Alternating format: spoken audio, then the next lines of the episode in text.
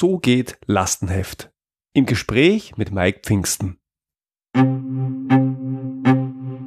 Sie sind ein Problemlöser? Sie wollen einer werden? Dann sind Sie hier genau richtig. Mein Name ist Georg Jocham. Willkommen zu meinem Podcast Abenteuer Problemlösen.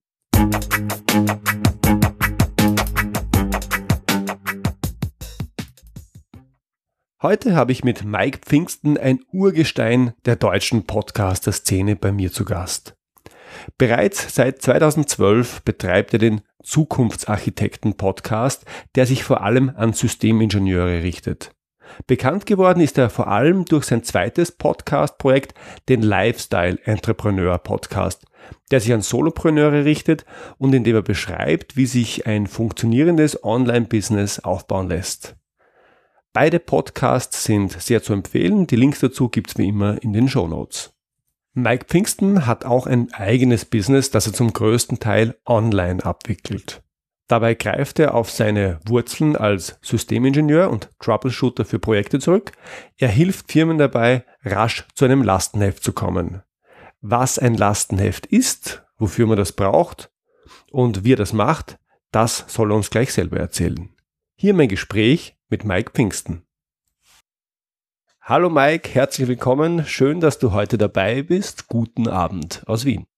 Hallo Georg, danke, dass ich dabei bin und einen schönen guten Abend heute aus Köln.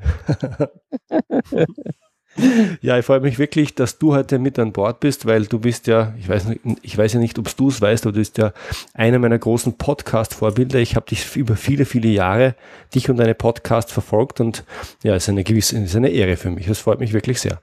Dankeschön, es ist eine Ehre für mich. Mike, hier im Podcast geht es um das Lösen von Problemen und wir wissen es alle, wenn das Problem größer wird und speziell in Unternehmen, dann macht man gern Projekte äh, um Probleme herum. Ne? Ja. Und äh, du kommst ja aus der Projektwelt und mhm. ja, vielleicht magst du einfach mal erzählen, was hast denn du die letzten Jahre rund um das Thema Projekte alles gemacht?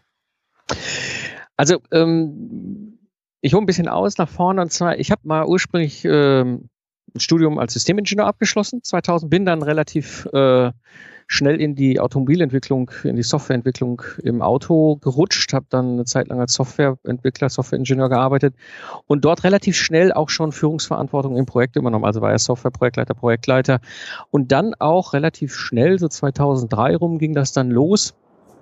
Ähm, Troubleshooter. Also das heißt, ich war derjenige, der von meinen Chefs immer die Projekte gekriegt haben, die nicht so gut funktionierten. Mhm. Mir hat das wahnsinnig viel Spaß gemacht. Ich hatte die Möglichkeit, äh, Neues zu lernen. Das war für mich schon damals mit ein, ein wesentlicher Faktor als Troubleshooter. Also Troubleshooting bedeutet, du bist ja im Projekt jenseits von Gut und Böse meistens, was so die Ziele und äh, so angeht. Ähm, ja, und habe dann äh, ja, morgens mit der einen Seite der Erdkugel, abends mit der anderen Seite der Erdkugel zu tun gehabt und habe da die Projekte wieder aufs Gleis gestellt. Und das hat mir so viel Spaß gemacht, dass ich 2005 entschieden habe, so, hm, ich möchte mehr und äh, ich mache mich selbstständig als freiberuflicher Ingenieur und gehe wie ein Handwerker auf die Walz und lerne die Welt kennen. Und das habe ich lange, lange Zeit gemacht. Ich habe dann äh, bis Ende 2013 aktiv Projekte gerettet, hinterher große internationale Projekte mit großen Teams. Ähm, und habe 2013, ah, schon 2012 zu dem Punkt erreicht, wo ich merkte, so ja, Projekte retten ist ja ganz nett, aber es war für mich Routine geworden. Also ich hatte da jetzt nichts mehr Besonderes, was ich so noch an Neues mitnehme. Es war für mich quasi ein Routine-Job, wenn jemand ankam und sagt, kannst du mein Projekt retten? Und ich sagte, ja klar, kann ich ein Projekt retten das Projekt gerettet, bin weitergezogen. ähm, und äh, das war so der Moment, auch da hatte ich ja schon meinen mein Zukunftsarchitekten-Podcast auch am Start, der ist ja schon über ein Jahr dann gelaufen, wo ich merkte so, ich gehe jetzt weiter in meinem Leben und gucke, wie kann ich andere Dinge bauen. Also wie kann ich auf der einen Seite das Wissen weitergeben. Ich meine, als Troubleshooter bist du ja in doch durchaus sehr besonderen Problemsituationen häufig, sowohl was das Menschliche angeht, wie aber auch natürlich was das Unternehmerische, also sprich die Ziele von den Projekten dann oft angeht. Mhm. Ja, und habe dann ab Ende 2013 quasi mein Geschäft umgebaut. Auf der einen Seite ist dabei rausgefallen das Thema Lastenheft erstellen als Dienstleistung und auf der anderen Seite eben viel Mentoring und Wissensweitergabe. Mhm. Zum Thema Lastenheft kommen wir gleich noch zu sprechen wenn du Projekte retten musst, dann muss es davor ja irgendwas gegeben haben, dann muss ja was passiert sein. Dann muss das Projekt irgendwie in Schieflage gekommen ja. sein. Was ja. sind denn aus deiner äh, Sicht die häufigsten Gründe, warum das passiert? Also es, es gibt so auf dem Punkt zwei, drei verschiedene Ursachen in der Regel, warum Projekte scheitern. Die, ja. die eine Ursache ist völlig fehlende Anforderungen an das Projekt ich weiß nicht genau, wie viel Budget ich brauche. Mir ist also die, die, die Anforderungen in Bezug auf Ziele in Form von Terminen ist völlig entweder unrealistisch oder nicht gegeben. Äh, also diese ganzen Anforderungen an, an das Projekt sind diffus oder unsinnig. Das ist so das eine, ähm, die ich, also eine so eine Ursache, die ich immer wieder erlebt habe. Die zweite Ursache, die Anforderung an das Ergebnis ist nicht existent. Das mhm. ist so der ganz typische Fall, warum Projekte scheitern, dass man zwar klar Budgets und Termine hat, aber was da am Ende bei rumkommen soll, ich meine, so ein Projekt machen wir ja nicht, weil wir Spaß haben, Projekte zu machen, sondern es soll ja am Ende was bei rumkommen, was in der Regel in Form eines Produktes ja wiederum auf den Markt kommt und dieses Produkt soll ja dann am Ende beim Kunden einen Nutzen stiften, weil nur dann kauft der Kunde dieses Produkt. Mhm. Und diese Anforderungen an das Ergebnis, an das Produkt sind dann häufig überhaupt nicht existent. Und man wuschelt sich da so durch. Und äh, die dritte Ursache ist halt fehlende Entscheidung. Also es ist auch mit so, ein, mit so einem Grund, dass du aufgrund von Entscheidungsparallaxe äh, Projekte einfach teilweise Wochen und Monate im Stillstand verharren, weil irgendwelche Entscheidungen nicht gefällt werden. Und manchmal sind es banale Sachen, ob man irgendwie eine Stunde weniger arbeitet oder sowas. Also das habe ich erlebt. Und der Auslöser, wo ich dann dazu gekommen ist, war meistens dann der Moment, wo dann Mitarbeiter aus dem Projekt zu ihren Projektleitern oder, oder ihren Abteilungsleitern gegangen sind und haben gesagt haben, ja, ich kann meine Stunden nicht mehr aufschreiben auf die SAP-Nummer. Das Budget ist voll. So, mhm. Und dann wird dann quasi aus dem latenten Schmerz ein echter Schmerz, weil ohne Geld wird es schwierig, ein Projekt äh, umzusetzen. Und das war meistens so der Moment, wo die dann äh, die Entscheider im Mittelmanagement häufig losgezogen sind und sich jemand gesucht haben, der das wieder rettet. Mhm. Mhm. Du hast das Thema Lastenheft schon angesprochen. Das äh, setzt ja nach meinem Verständnis eher bei den ersten beiden Punkten an, nämlich fehlende Anforderungen und fehlende Ziele. Jetzt haben viele von uns, wahrscheinlich unsere Hörer auch schon einige, schon mal das Wort Lastenheft gehört, aber ich, ich, ich sage, wie es mir geht, ich hatte davon eine sehr diffuse Vorstellung, was das denn sein kann, bis vor einiger mhm. Zeit. Kannst du mal beschreiben, was ist ein Lastenheft und äh, ähm, warum braucht man sowas? Also ähm, ich hatte vor ein paar Wochen mal unsere, unsere älteste Tochter, die ist jetzt gerade zehn geworden, gefragt, Papa, was ist ein Lastenheft? Was machst du da eigentlich? Und dann stand ich da so, wie man da so als Vater so dem Kind gegenüber sitzt und denkt so, wie bringe ich das jetzt rüber? Und da muss ich sagen, ist mir meine Frau in dem Moment zur Hilfe gesprungen, hat meiner Tochter erklärt, der Papa, der schreibt im Grunde einen Wunschzettel wie andere, wie du zu deinem Geburtstag. Mhm. Ja, und das ist eine schöne, schöne Metapher. Also es ist im Grunde, das wünscht dir was aus Sicht des Kunden in Bezug auf, auf, auf das, was dahinter rauskommen soll. Ähm, wir können das ja vergleichen. Du kommst ja als ursprünglicher Bauingenieur ja aus dem ja. Bauwesen. Und wenn ich jetzt ein Haus bauen würde für, sag mal, 5.000 Euro, 500.000 Euro in die Hand und sage, ich will mal ein kleines eigenes Häuschen bauen, ja, dann ist der allererste Schritt für, ja eigentlich völlig klar. Ich gehe erstmal zu einem Architekten und kläre meine Wünsche und meine Anforderungen. Und ein Architekt dokumentiert das Jetzt heißt das Dokument dort anders und am Ende fließt es in den Bauantrag ein, aber im Grunde ist es nichts anderes. Äh, wenn wir in, im Bereich der technischen Systeme, also es ist jetzt egal, ob es ein IT-System ist, ein ICE, ein Flugzeug, ein Auto, ein Schiff oder sowas, unterwegs sind, müssen wir am Anfang uns erstmal überhaupt klar machen, was für Anforderungen, was für Wünsche an das Ergebnis, was dahinter rauskommt, brauchen wir denn oder wollen wir denn überhaupt haben als Auftraggeber? Mhm, ja. Und das ist ein Lastenheft. Im Grunde, ja, der Wunschzettel wie Kinder sie ihn zu Geburtstag schreiben, nur jetzt vielleicht ein bisschen auf einem anderen Level.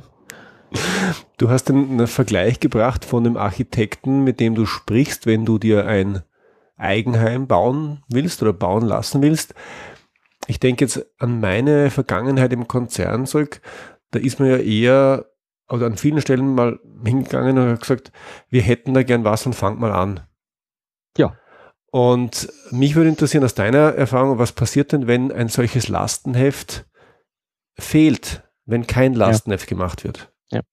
Also im Grunde, im Grunde ist das ein bisschen ähnlich, ähm, ja, wie wenn du jetzt sagst, weißt du was, ich will ein Haus bauen, ja, ich bestelle mir jetzt erstmal einen Bagger, der schubt eine Grube aus, ja, dann schiebe ich da irgendwie zwei LKW-Ladungen Ziegelsteine rein, dann stelle ich da irgendwie ein Team von 25 Leuten drumherum und sag, baut ein Haus. Ja. So, und dann hinterher beschwere ich mich nach einem halben Jahr oder nach einem Jahr, dass die Zufahrt der Garage in der ersten Etage ist und der Schornstein an der Seite rausguckt und die Küche im Keller und so weiter. Und Aber das ist genau die Situation auch gewesen, die ich erlebt habe, wenn ich als Troubleshooter in so Projekte reingesprungen bin. Das war einfach nicht da und dann haben diese Teams irgendwas entwickelt. Ja, du wirst lachen, das ist genau das Bild, das wunderbar zu vielen äh, IT-Projekten passt, die ich äh, aus nächster Nähe oder aus größerer Entfernung erlebt habe. Das ja. war regelmäßig so. Da hat man mal begonnen und gesagt, so das ungefähr soll rauskommen, aber mm, man wurde eigentlich nie besonders konkret und am Ende kam dann nichts raus. Genau. Und das ist, das ist im Grunde auch der, der wesentliche Punkt, äh, wo Lastenheft angreift. Wir haben das Problem, wir müssen unsere Wünsche, unsere Anforderungen klären. Ja, und, und je früher wir das tun und je, je klarer wir uns da werden, umso einfacher ist es am Ende für alle Beteiligten auch in der Umsetzung. Wenn ich am Anfang aber sage, ich habe dafür keine Zeit und ja, ich habe mal eine Situation gehabt, da hat ein Abteilungsleiter zu mir gesagt, Herr Pfingsten, was machen Sie, da produzieren ja nur Papier. Ja, ist ja. richtig. Am Ende kommt ein Papier raus, klar. Aber das ist gar nicht das Entscheidende. Das Entscheidende ist die Kommunikation, die auf dem Weg dahin passiert.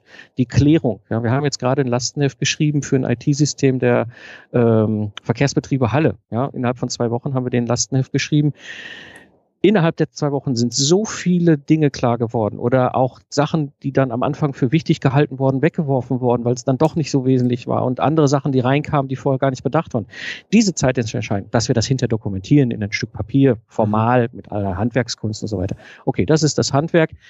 Der entscheidende Punkt ist eben diese Reise, die ich da mache und dass alle Beteiligten zusammenkommen und genau diese Sachen untereinander klären und ein gleiches Verständnis haben und nicht erstmal ein Jahr irgendwie alle rumrennen und der IT-Projektleiter hat eine eigene Vorstellung, Verhältnis zum, zum, zum äh, CIO, der was ganz anderes sich vorstellt, als dass er entwickelt werden soll im Vergleich zu dem Kollegen, der irgendwie die Datenbankprogrammierung macht. Mhm. Das heißt, es geht wirklich darum, festzuschreiben und verbindlich zu machen, was rauskommen soll, was die Anforderungen sind, was das Ziel ist, das ist das Lastenheft. Aussicht des Auftraggebers, genau. Also mhm. ich, der jetzt Auftraggeber bin, der sagt, ich will jetzt ein IT-System umgesetzt haben und dann dokumentiere ich erstmal meine Anforderungen, meine Wünsche vor allem. Das heißt nicht, dass das zwingend am Ende 100 Prozent so rauskommt. Ja, da gibt es ja noch ein Pflichtenheft. Aber äh, es ist ein wesentliches Puzzlestück, es ist ein Asset, es ist fast vergleichbar wie ein Patent, wo ich das dokumentiere, dieses Wissen, ähm, auf dessen Basis sich alles andere stützt. Ich kann auf dessen Basis Aufwandschätzung machen und viel, viel realistische Budgets machen. Ich kann viel, viel realistische Terminplanung machen. Ich kann viel, viel besser klären, wann sind welche Funktionalitäten im System schon drin. Wann brauche ich denn was davon, was ich da reingeschrieben habe? All das mhm. im Projektmanagement wird alles viel, viel einfacher, wenn ich das vorne habe. Und das ist wie bei uns, wie wir es privat kennen aus dem Hausbau. Wir würden ja auch nicht das Haus bauen, um nicht vorher klar zu haben, wo die Tür sein soll und wie viele Etagen und wie viel Raum ich überhaupt brauche. ja, das würden wir wohl nicht. Ja. Du hast das Stichwort schon geliefert, äh, Pflichtenheft. Äh, ich hatte ja mal, schon 15 Jahre her, ich hatte mal geglaubt, Pflichtenheft ist wie Lastenheft nur später im Projekt. Mhm. Ähm, jetzt äh, sprechen, spreche ich mit dem Experten, was ist denn wirklich der Unterschied zwischen Lastenheft und Pflichtenheft?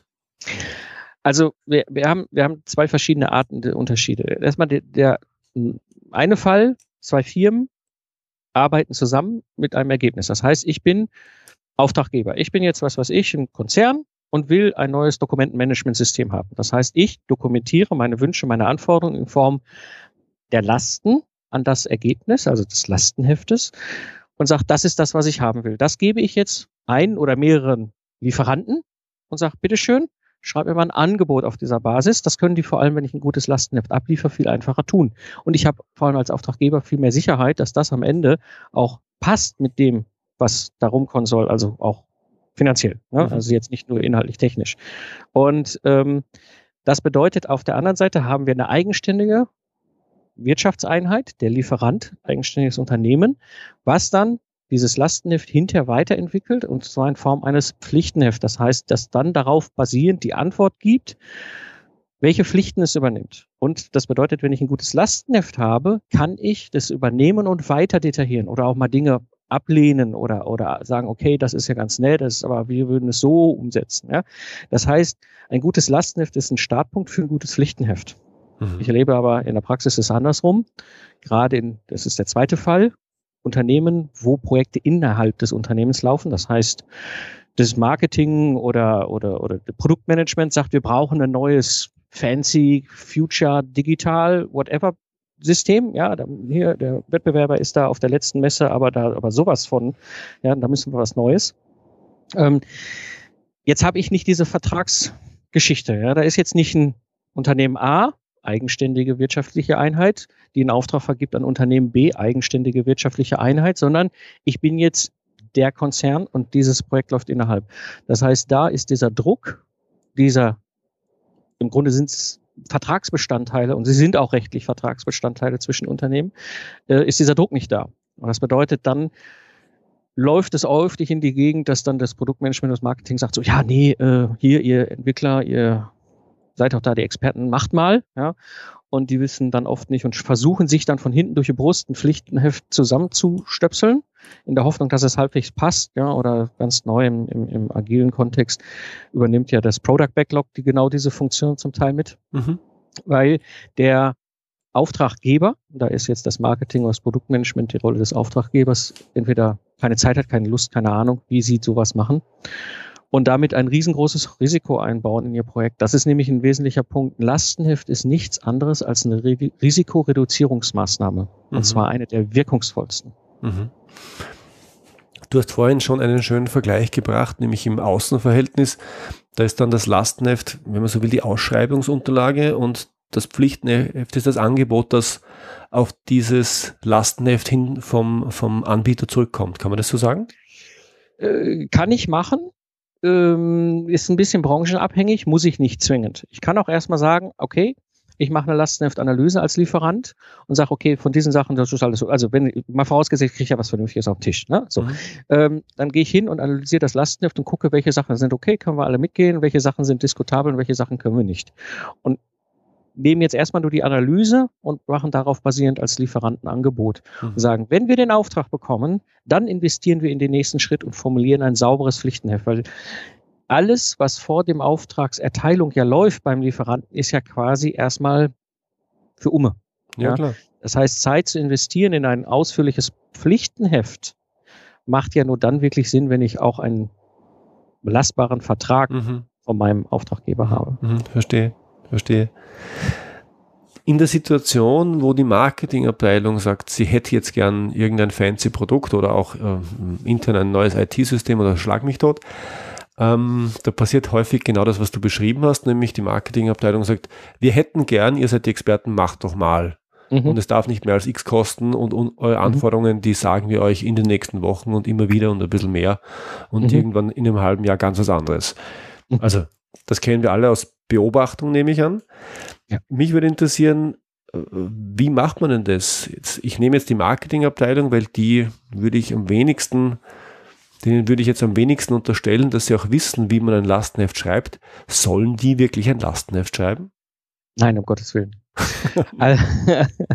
also, ähm, das Lastenheft zu erstellen ist Handwerkszeug. Gut, ich als Systemingenieur habe das von Hause aus mitgebracht. Das war Teil, ist Teil meiner Profession. Das muss ich als Systemingenieur können. Ähm, jetzt hatte ich ja eine besondere Situation damals im Troubleshooting. Ich bin ja in diese Projekte reingesprungen und in der Regel hatte ich nichts, was Lasten anging. Also entweder hatte ich da so drei Seiten in Word, ja, mhm. man eigentlich auch mehr den Grill mit anzünden oder, oder den Kamin mit anzünden, als dass das ernsthaft Gehalt hat. Oder wenn ich danach gefragt habe, wurden mir so palettenweise Dokumente an den Schreibtisch gefahren, so, bitteschön. Ja, da bin ich erstmal sechs Monate mit beschäftigt, diese Unterlagen zu sichten, aber ich habe eigentlich nur sechs Monate Zeit, das Projekt wieder aufs Gleis zu stellen. Also damit kann ich auch nichts anfangen, dem, vor allem oft in dem Wissen, dass 80 Prozent nur Schrott ist, was da drin steht. Mhm. Ähm, also brauchte ich eine eigene Vorgehensweise, um, um Lastenhefte zu erstellen. Habe mir im Grunde diesen Prozess genommen, wie ich Lastenhefte erstelle, also das Handwerk durchführe und habe es aufgeteilt in fünf verschiedene ähm, Schritte. Eben erfassen, sortieren, füllen, prüfen, freigeben. Das heißt, ich kam, habe mir selber einen Prozess geschaffen, wie ich innerhalb von zwei Wochen ein freigegebenes Lastenheft bekomme, auf dessen Basis ich vor allem dann die gesamte strategische Planung als Troubleshooter umsetzen konnte. Da ich ja häufig Projekte ge, ähm, gerettet habe, damals in der aktiven Zeit, mhm. habe ich auch diesen Teil sehr häufig gemacht. Das heißt, ein Lastenheft erstellen war für mich totale Routine, gehört halt dazu. Da ich es aber auch konnte, war ich auch derjenige, der das umsetzen konnte. Das heißt, alle anderen waren halt froh, dass sie es nicht machen mussten, weil ganz ehrlich, ein Lastenheft stellt auch selbst die Kollegen, die häufiger damit zu tun haben, in, in, im Maschinenbau beispielsweise, äh, vielleicht einmal im Jahr oder vielleicht alle zwei Jahre mal ein Lastenheft. Ja, mhm. Wir erstellen in der Regel alle zwei bis drei Wochen ein Lastenheft. Ja, das heißt, ähm, das ist ein Handwerkszeug, wie ein anderer Handwerksberuf im Grunde auch, was ich, was ich drauf habe, dieses Handwerk. Und es macht überhaupt keinen Sinn, jetzt es selber zu versuchen, ähm, wenn ich gar keine Ahnung habe, ich nehme jetzt mal den Kollegen oder Kollegen aus Marketing, äh, was soll da rumkommen? Äh, die versucht es dann im besten Wissen und Gewissen umzusetzen, aber das kann am Ende nicht wirklich nach vorne bringen. Oder das ist so die, die andere Gefahr, Leute denken, ja, wir können das und dann sind sie meistens so zwischen zwei Monaten und sechs Monaten damit unterwegs und das Ergebnis, was daraus kommt, ist dann auch eher Hobby, ähm, weil eben die Routine nicht da ist. Mhm. Und äh, deswegen auf keinen Fall, also wenn, dann holt euch da professionelle Unterstützung. Mhm. Äh, du hast es schon durchklingen lassen, professionelle Unterstützung wärst beispielsweise du. Äh, jetzt äh, gibt es den Mike Pfingsten nur einmal in diesem Land, äh, das heißt konkret in Deutschland. Ähm, du kannst nicht überall sein und das überall machen. Wie sollte es denn ein Unternehmen konkret machen, das dich jetzt nicht zur Verfügung hat? Wie können denn die das abbilden? Da ist jetzt die Marketingabteilung, da gibt es eine IT-Abteilung oder was auch immer für eine Abteilung. Wer sollte es denn schreiben, sodass es zumindest ein bisschen besser funktioniert? Ja, also äh, ich begleite häufig Hidden Champions äh, als Mentor im Systems Engineering. Das heißt, ich begleite in der Regel Projekte im Entwicklungskontext, also in, in äh, technischen Entwicklung. Ja. Ähm, und das ist also ein konkretes Beispiel Hilti, die ich sehr lange mittlerweile schon in verschiedensten Business Units begleite als Mentor. Das ist die ganz typische Situation. Das ist ein Marketingkollege, ja, der Franz beispielsweise in einem Projekt, der ist fürs Marketing zuständig. Bei ihm liegt in seiner Rolle auch die Verantwortung für das Lastenheft. Das mhm. heißt, das muss eigentlich theoretisch von ihm kommen, kann er aber in der Form nicht liefern. Wie gesagt, keine Zeit, keine Lust, keine Ahnung nicht böse gemeint, ist halt völlig okay, das ist das normale Leben, ist das auch nicht seine Berufung. Ja? Also es ist auch, er hat einen ganz anderen Job, er ist ein ganz anderer Spezialist in einem anderen Bereich. Da ist es so, dass ich diese Erfahrung, dieses, dieses Handwerk den Projekten mitgegeben habe. Das heißt, die Projektleiter selber sind so gut, dass sie das quasi als interne Dienstleistung für ihre Marketingabteilung dann umsetzen können. Hat einen kleinen netten Nebeneffekt. Wenn ich als Projekt was ja zukünftig diese Anforderung umsetzen soll, jetzt schon ganz früh die Hand auf den Lasten habe, ja, kann ich dafür sorgen, dass der größte Blödsinn gar nicht erst reinkommt. Hm. Ja, das ist so ein kleiner Nebeneffekt, den die Projekte dann dort auch gerne mitnehmen. Mhm. Okay, das heißt, im Zweifel äh, soll es durchaus die Fachabteilung sein, die umsetzende Abteilung, äh, äh, die umsetzende Einheit, die da unterstützen soll, das zu schreiben, was sie dann später selber umsetzen muss soll. Sofern sie natürlich das ganze Handwerk im Requirements Engineering so weit gut beherrscht, dass sie sich dafür auch in die Lage versetzt fühlt, ja. Mhm. Okay. Jetzt haben wir gesprochen über die Vorprojektphase. Lastenheft und äh, Pflichtenheft betreffen ja zum Teil die Vorprojektphase, zum Teil die Konzep Konzeptionsphase in dem Projekt. Helfen die beiden mir denn, wenn es mitten im Projekt später so richtig zur Sache geht, wenn äh, das Projekt dann in eine Schieflage kommt? Natürlich, ich, also der Klassiker, zum Beispiel in der Automobilentwicklung, und daher kenne ich das Thema ja auch mittlerweile seit über 15 Jahren, ist natürlich dann Änderungsmanagement. Ja, wenn ich mich mal vor einem, anderthalb Jahren geeinigt habe auf einen Satz von Anforderungen, die umzusetzen sind im technischen System, im Ergebnis, ähm, und dann gibt es Änderungen das kann verschiedene Ursachen haben. Ne? Das kann sein, dass der Kunde seine Änderung wünscht. Das ist auch so ein typischer Klassiker.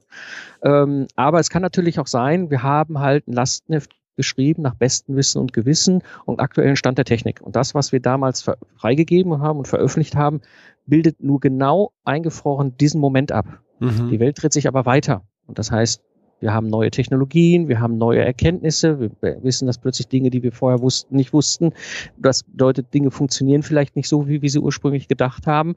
Das bedeutet, wir müssen auch gucken, wie sich die Welt halt weiterdreht. Und das Ganze müssen wir natürlich dann auch berücksichtigen. Und dann können wir das wunderbar abfangen mit einem äh, Änderungsmanagement, weil wir dann sagen können, wir haben ein, eine, wir nennen das fachlich Baseline, also wir haben einen quasi eingefrorenen Stand nach bestem Wissen und Gewissen von vor zwölf Monaten und die Welt hat sich weitergedreht. Warum auch immer, gibt es neue Anforderungen, neue Wünsche und das kann man dagegen halten und sagen, okay, warum gibt es diese Abweichung, diese Differenzen?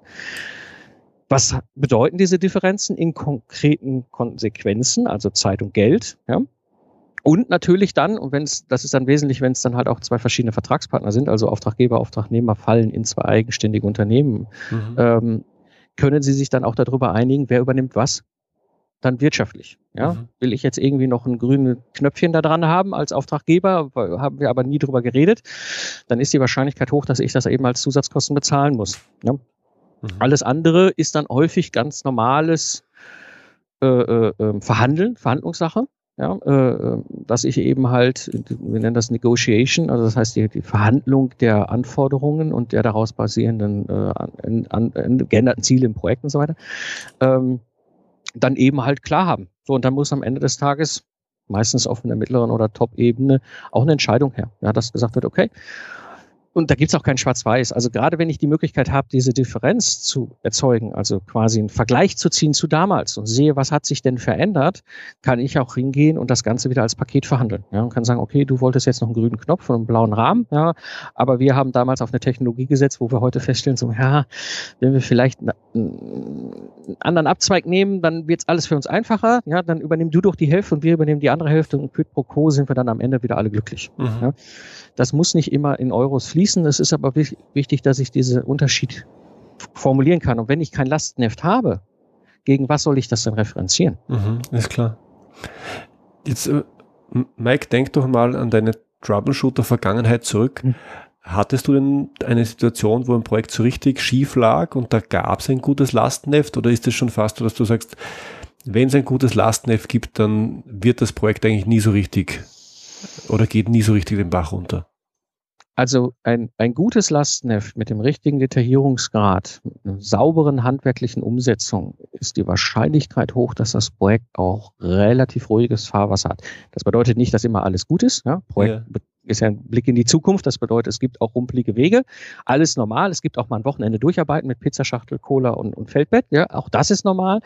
Aber es wird nie meine persönliche Erfahrung, ja, wird nie pass so passieren, dass ich total abrutsche. Ja. Die mhm. Projekte, die ich immer vor der Nase hatte, hatten entweder keine Lasten, also es wurde vorher genau dieser Sp Schritt übersprungen. Ja, es wurden sich nicht ge äh, geeinigt über die Anforderungen, die Wünsche und alles das, was da am Ende rauskommen soll. Oder, das ist der krasse andere Teil, nämlich die Palette mit den Tausenden, Hunderten von Dokumenten. Ja, das zeugt eigentlich am Ende des Tages nur für Unsicherheit, also dass da Unsicherheit herrschte und dann wurde am liebsten alles rein dokumentiert. Ja, bis auf den letzte Zeile Quellcode und den letzten Biegeradius in der Mechanik und den Grad der, der Leiterplatinen whatever, weißt du, wo es dann alles reingekippt wird, bis auf die unterste Ebene, das gehört alles gar nicht in ein Lastenheft. Mhm. Wurde aber alles rein dokumentiert, nach dem Motto, haben wir nichts vergessen. Mhm. Ja. ja. So sicher ist sicher. Ja, da hat man natürlich auch das Problem gleich mal komplett erschlagen. Und diese beiden Varianten sind ganz typisch. Und äh, wie gesagt, und das ist der Punkt. Ähm, ich mache das Lastenheft ja wirklich mit dem Ziel, Klarheit zu haben. Das bedeutet, mein Risiko im Projekt zu reduzieren. Und wenn ich das in einer richtigen Austarierung mache, ja, nicht zu wenig, aber auch nicht zu viel, dann erhöhe ich extrem die Chance, dass mein Projekt erfolgreich wird. Und das ist natürlich in Konsequenz bei mir als Troubleshooter immer so gewesen. Diese Projekte habe ich ja nie gesehen, weil die waren ja erfolgreich. Mhm. Ja, verstehe. Und es, ich kann das ja andersrum auch nochmal reflektieren. Für mich war das Lastenheft ja ein wesentlicher Teil für meine Strategie. Das heißt, ich habe ganz am Anfang, also die, bei mir war das so, die ersten zwei Wochen habe ich das Team wieder aufgebaut. Die waren ja meistens komplett durchgenudelt. Ja, die waren wirklich, die laufen auf dem Zahnfleisch darum. Mhm. Da wirklich bildlich quasi Leichen rumlaufen sehen. So sahen teilweise Mitarbeiter aus. Das ist völlig irre, wenn man das dann das erste Mal sieht. Die muss ich erstmal wieder aufbauen. Das als Team, dass ich sie abschirme gegen den teilweise auch wild gewordenen Top-Managern, die da unterwegs sind, die auch selber Angst haben, dass da irgendwas völlig schief läuft, was am Ende vielleicht auch für ihre Karriere eine Auswirkung hat, was ich alles nachvollziehen kann. Aber so, wir müssen das ja durchbrechen, dieses Rad, was da gerade dreht. So, das heißt, da warte ich die ersten zwei Wochen. Die zweiten zwei Wochen hatte ich das Lastenheft zu erstellen. Das heißt, ich brauchte was, ich, ich brauchte was mit Freigabe mit, mit, einer, mit, einer, mit einer Unterschrift drunter, was ich belastbar auch in dem nächsten Schritt zu der Strategie äh, äh, gucken. Also das, wie mache ich die Strategie und vor allem dann ganz wichtig, die auch durchzuverhandeln mit den Auftraggebern. Mhm. Weil ohne das, wo soll ich denn dann hinten nach sechs Wochen, äh, sechs Monaten? Bin ich ja genauso unsicher, wie die vorher auch waren. Also ich brauchte es. Und das heißt, dieser dieses Puzzlestück, was im Grunde im Verhältnis zu solchen großen, komplexen Troubleshooting-Projekten ja erstmal nur augenscheinlich ein kleines Puzzlestück ist, ist für mich als Troubleshooter ein ganz, ganz wesentlicher Erfolgsgarant gewesen, dass ich nach sechs Monaten liefern kann. Mhm. Kommen wir vielleicht jetzt noch auf dein Produkt, auf deine Dienstleistung zu sprechen. Die finde ich mhm. persönlich besonders spannend, ähm, weil ich auch schon ein paar Lastenhefte begleitet habe und die haben etwas länger gedauert. Du sagst, du machst mit deinem Team ein Lastenheft in zwei Wochen fertig. Ja. Ähm, wie darf man sich das vorstellen? Also im Grunde, da spielen mehrere Faktoren rein. Das erste ist, ich habe mir natürlich diesen Prozess genommen, ähm, wie wir Lastenheft erstellen. Ich bin jetzt ja nicht der Einzige, der ein Lastenheft erstellen kann. Also es gibt ja auch andere, die Lastenheft erstellen können, die das Handwerk beherrschen. Ich habe aber damals, das war mir im aktiven Zeit des Troubleshooters, ich brauchte es einfach schnell und ich brauchte es belastbar, sicher. Ja, das heißt, ich habe mir damals halt schon vor über zehn Jahren Gedanken gemacht, wie kann ich denn einen Prozess mit zusammenbauen aus meinem Handwerk, das mir ein Lastenheft erzeugt, ausreichend gut genug in seiner Güte mit einer Freigabe mhm. innerhalb von zwei Wochen, weil ich habe ja nicht ewig Zeit. Ich kann ja jetzt nicht vier Monate Lastenheftdiskussionen führen. Ähm, und diesen Prozess habe ich dann quasi später genommen und weiterentwickelt als eigene Dienstleistung.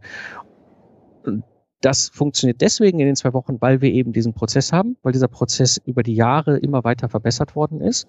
Ähm, also sprich die Qualität, die da am Ende rauskommt und die ganzen verschiedenen Situationen, die auch passieren können in diesen zwei Wochen, sind bekannt. Und da gibt es halt auch Regeln für. Und diese Regeln sind ein ganz elementarer weiterer Punkt, denn mit diesen Spielregeln ist allen Beteiligten klar, wie es läuft.